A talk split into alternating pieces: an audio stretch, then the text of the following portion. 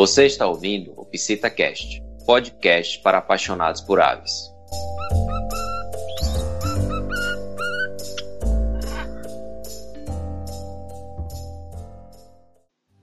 Olá, sejam muito bem-vindos.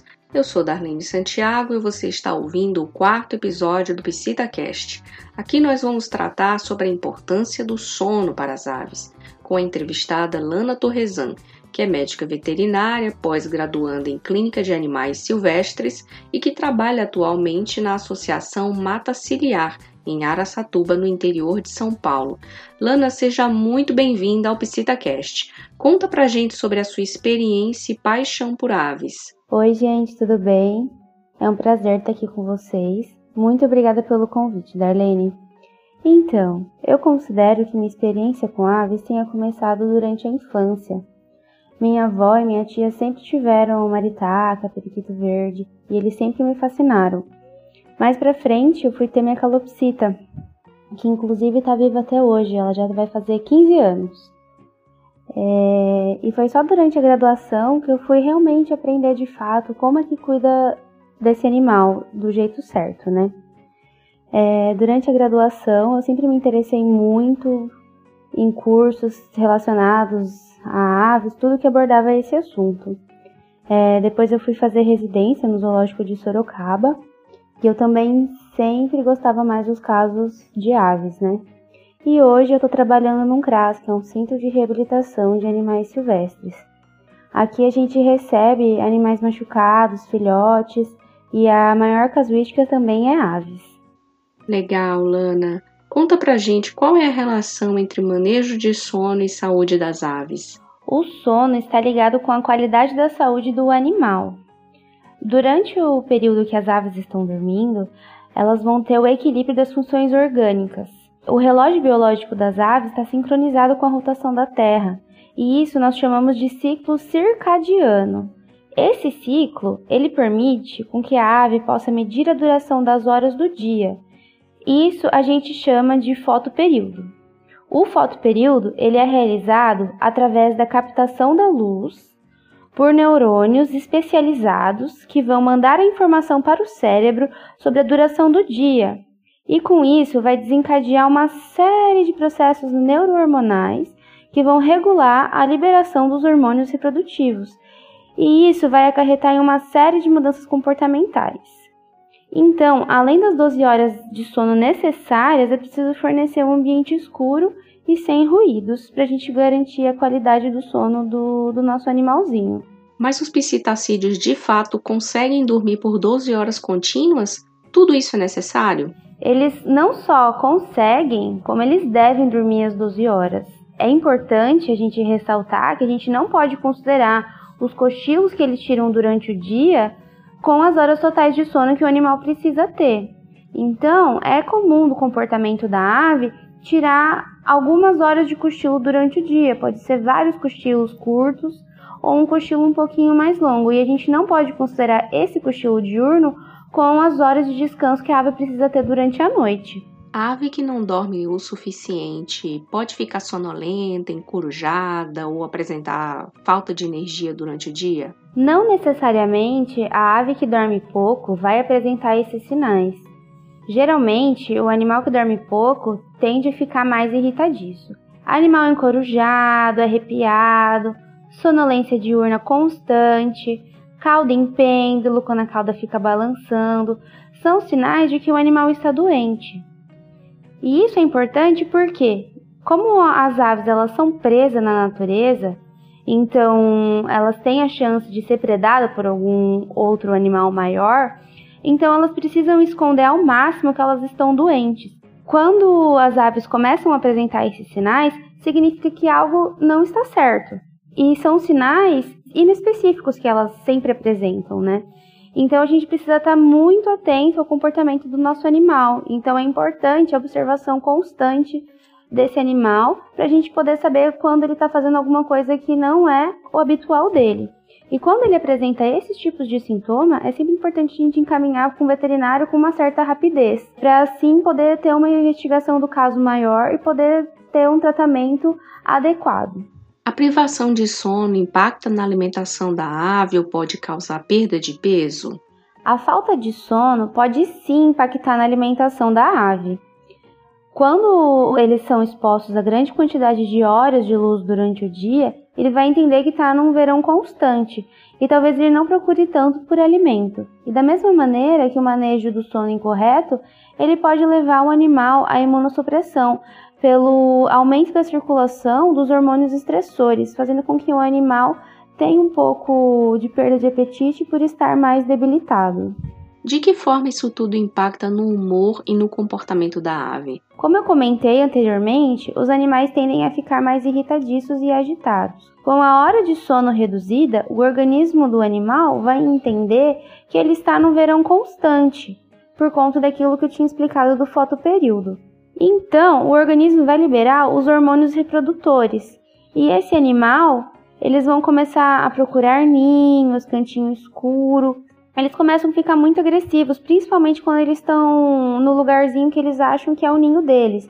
Então, pode ser atrás da cortina, embaixo do sofá. Então, são animais que eles tendem a atacar quando eles estão nessa época. A falta do sono, ela é muito importante porque ela pode é, desencadear uma série de, de fatores estressantes que vai desencadear mais uma série de comportamentos anormais no nosso animal. A privação de sono também pode facilitar o surgimento de doenças infecciosas? Com certeza sim. Como eu comentei anteriormente, o animal que não possui o manejo do sono adequado, ele vai ser um animal estressado, então ele vai ter hormônios estressores circulantes no organismo. E isso vai fazer com que a imunidade desse animal abaixe e tornando ele mais susceptível a adquirir doenças ou manifestar doenças que já estavam incubadas anteriormente. A principal delas é a clamidiose, que merece uma atenção especial por se tratar de uma zoonose. Ela é conhecida como a psitacose em humanos e causa sinais clínicos respiratórios. A clamídia ela é uma bactéria que, quando ela invade o corpo da ave, ela fica dentro das células, das mais diversas células. Então, células da pele, células do intestino, células do fígado, células do sistema respiratório. A clamídia ela pode ficar no organismo da ave por muito tempo e não apresentar sinal nenhum, o que é preocupante porque ela pode estar eliminando essa bactéria intermitentemente pelas fezes. E quando a imunidade desse animal abaixa, é quando a bactéria vai querer se multiplicar. E uma vez que ela está se multiplicando nas células, ela começa a gerar diversos sinais clínicos, os mais variados, porque afinal ela consegue invadir um grupo celular de tecidos muito variados. Lana, o manejo de sono é importante para a reprodução das aves? Fundamental porque as aves elas regulam os hormônios reprodutores de acordo com o fotoperíodo. Então, é pela quantidade de luz que ela é exposta durante o dia. Então ela vai saber ao longo do ano se está no verão, se está no inverno, se está na primavera, se está no outono, de acordo com a duração do dia. Dias longos, é, ela vai ter uma maior exposição à luz. Então a ave ela vai estar tá procurando um parceiro, ela vai estar tá procurando com quem fazer o ritual de acasalamento, ela vai estar tá procurando ninho. Então ela vai se preparar para a época reprodutiva que acontece no verão em todas as espécies. Então, é muito bacana a gente conseguir seguir a quantidade de horas de luz para as aves de acordo com a estação do ano na qual nós estamos. Um detalhe importante é que o excesso de luz, ou, ser, ou a privação do, do sono, principalmente nas fêmeas, ele pode desencadear uma superprodução de ovos, como as galinhas das granjas. As galinhas das granjas botam tanto porque ela, o fotoperíodo delas está sendo enganado pela luz da granja que mostra para ela que ela está no verão o tempo inteiro.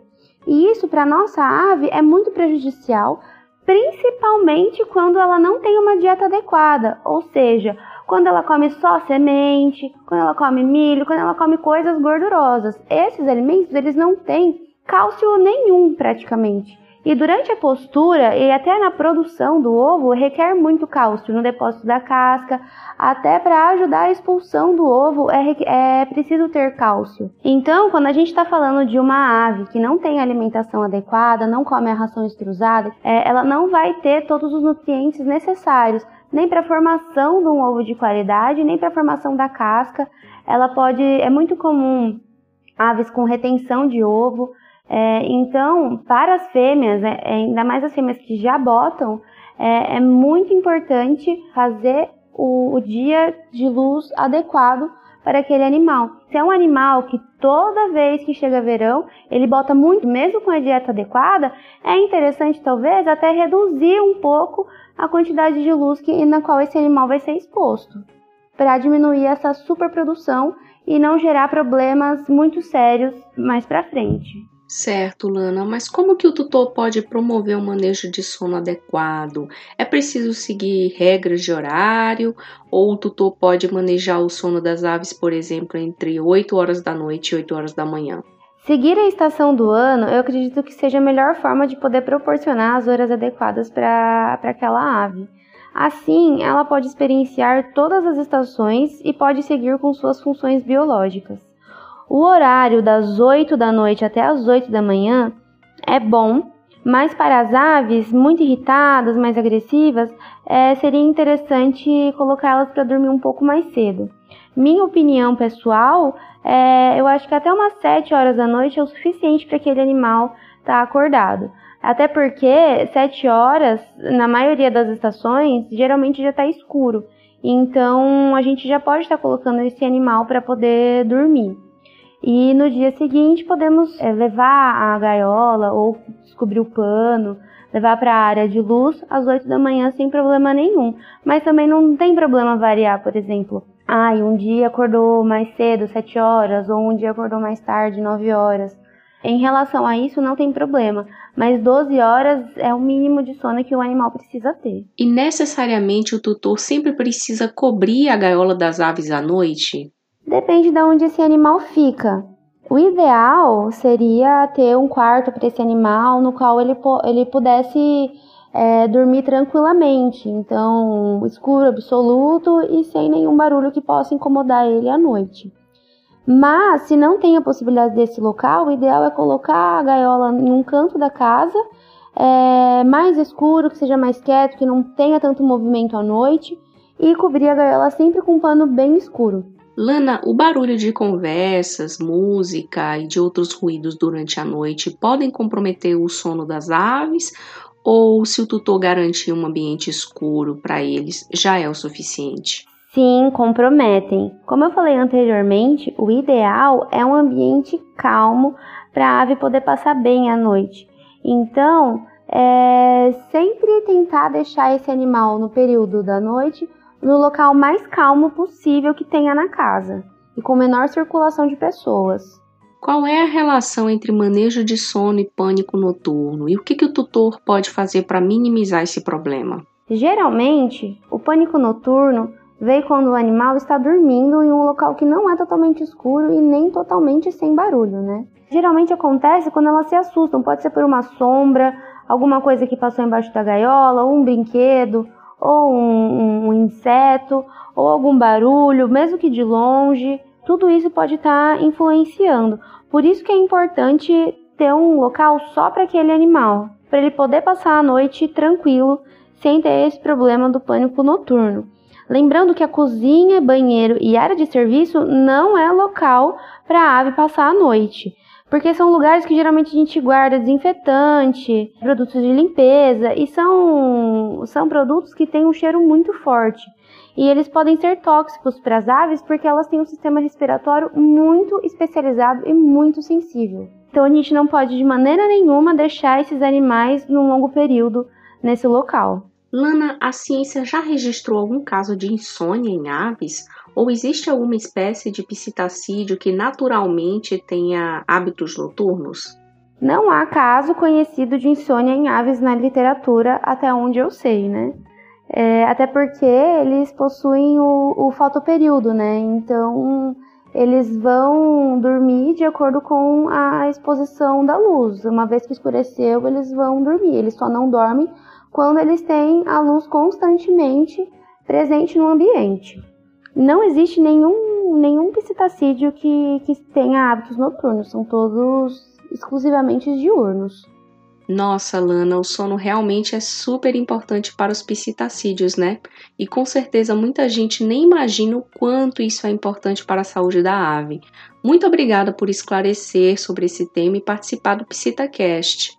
Eu que agradeço imensamente pelo convite, Darlene. Foi um prazer poder conversar aqui com você um pouquinho e eu espero que tenha sido de alguma ajuda para todos os ouvintes nas melhoras dos cuidados das suas aves.